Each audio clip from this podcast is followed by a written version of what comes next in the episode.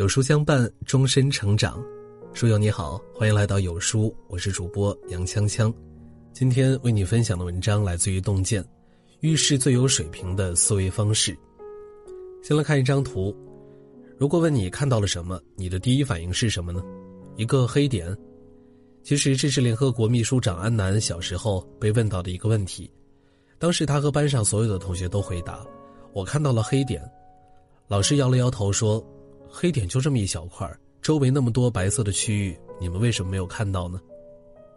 再来看另外一个课堂，一位老师在黑板上写了四道题：二加二等于四，四加四等于八，八加八等于十六，九加九等于十九。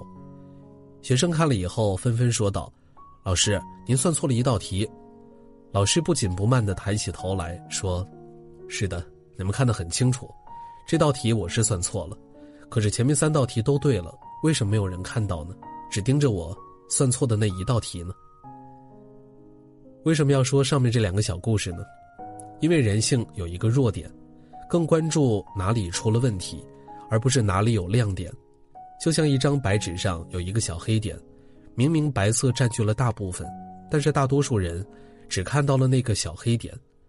就像学生们对老师做对的题视若无睹。反倒更关注老师做错了几道题，这是人的惯性思维。正是因为这种惯性思维，我们很难看到表象之下还隐藏着亮点，而能够在一片混沌中学会随事而变、发现亮点的人，都是了不起的人。有一次，作家林清玄路过一家羊肉炉店，突然被店老板叫住：“林先生，您一定不记得我了吧？”林清玄尴尬地说：“对不起，真的想不起在什么地方见过你了。”这时，店老板说起了二十年前他们会面的情景。当年林清玄在一家报馆担任记者，跑社会新闻，发现有一个小偷作案手法非常的细腻。小偷被抓以后，警方拿出一叠失窃案的照片给他指认，有几张他看一眼就说：“这是我做的，这是我的风格。”这些屋子被翻得凌乱的照片。他看了一眼，说：“这不是我做的，我的手法没有那么粗。”于是林清玄回去写了一篇特稿，忍不住感慨：“像心思如此缜密、手法这么灵巧、风格这样突出的小偷，又这么斯文有气魄，如果不做小偷，做任何一行都会有成就吧。”当年的那个小偷就是这家肉店的老板，他认真的对林清玄说：“林先生写的那篇特稿打破了我的盲点。”我想，为什么除了做小偷，我没有想过做正当的事情呢？在监狱蹲了几年，出来开了个店，现在已经有了几家分店。林先生哪天来，我请客吃羊肉。事后，林清玄很感动地说：“没想到二十年前无心写的一篇报道，竟使一个青年走向光明。”对待小偷，大多数人的态度都是嗤之以鼻，但林清玄却看到了小偷的魄力。这就是亮点思维。自媒体作者起点不齐说：“亮点思维就是在混沌中寻找亮点，并通过亮点拥抱光明。真正厉害的人遇事都懂得先找亮点。比如，你是一位家长，看到孩子的考试成绩三门优秀，两门良好，一门及格，你会是什么反应呢？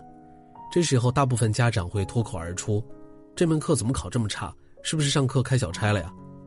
但很少有家长夸赞孩子三门功课优秀，问他这几科怎么考得这么好。培根曾说：“欣赏者心中有朝霞，漠视者心中有荒芜。”拥抱亮点思维的人，可以在任何人身上发现闪光点。大家可能听过陶行知的这个故事。有一次，陶行知在学校里看到两个小孩打架，他立刻上前制止，然后对打人的小孩说：“放学后。”到办公室等他。放学后，陶行知来到办公室，看那个小孩战战兢兢地站在那儿。这时，他从口袋中拿出了一颗糖，递给小孩，说：“这是奖励给你的，因为你按时到了，很守时。”小孩还没来得及把糖放进口袋里，陶行知又给了他第二颗糖，说：“这也是奖励给你的，因为我不让你打人时，你立刻就停住了，说明你懂得尊敬师长。”接着，陶行知又拿出一颗糖，说：“我刚才调查过了，你打他是因为他欺负女同学，你路见不平拔刀相助，这个叫见义勇为，也值得表扬。小孩接过糖以后懵了，难道今天打对了吗？陶行知接着说：“我问你，当时除了揍他之外，有没有更好的办法呢？”小孩说：“我当时可以不揍他的，把他们拉开就好了。这事是我的不对，以后不会再这么冲动了。”陶行知满意的笑了，拿出了最后一颗糖。你能正确的认识到自己的错误，很好。我再奖励你一颗。人非圣贤，孰能无过？知错能改。善莫大焉。虽然孩子打架了，但他的身上并非没有可取之处，因此陶行知在明知这个孩子打人的情况下，依然在寻找他身上的优点，最终循循善诱，让孩子意识到了错误。《行为设计学零成本改变》一书中说，亮点思维能帮我们改善问题，不管是在生活还是在工作中，与人相处。不要总盯着别人的错，懂得欣赏他人的优点，说明你是一个内心有光的人。网上有人问：是什么造成了人与人的差距呢？其中高赞的一个答案是思维方式的不同。一个人的思维方式关乎着他为人处事的格局和人生的结局。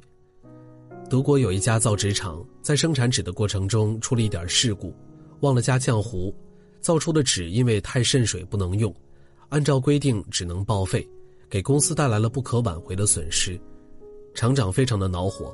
就在大家纷纷表示惋惜的时候，有位员工想：难道只能这样眼睁睁的看着这些纸报废吗？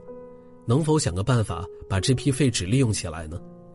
这名员工反复思考，他想了个主意：既然这纸容易渗水，那不如把它改为吸水纸。结果这家企业又生产出了一种新产品，而且销量很好。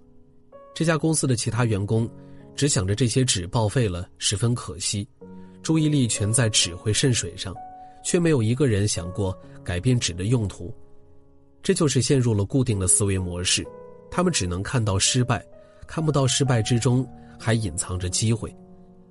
我想起了刘润说过的一句话：平庸的人改变结果，优秀的人改变原因，而最高级的人改变思维。遇事先别着急说不可能，试着先想想，怎么发现亮点，让它变得可能。高手和普通人的差别不是能力，而在于是否拥有亮点思维。拥有亮点思维的人没有永远的困境，他们善于从当下的困局中跳脱出来，看到事物光鲜的一面。顺丰创始人王卫曾说：“一个人成功一次，也许是偶然。”但若能长期成功，那肯定是有其独到之处，可能从思维到行为都跟别人不太一样。当你深陷困境的时候，不妨试试用亮点思维方式看问题。凡事善于从缺点中找到优点，同时也能化弊为利，把劣势转换为优势，最后一切问题都会变成机遇。点亮再看，与朋友们共勉。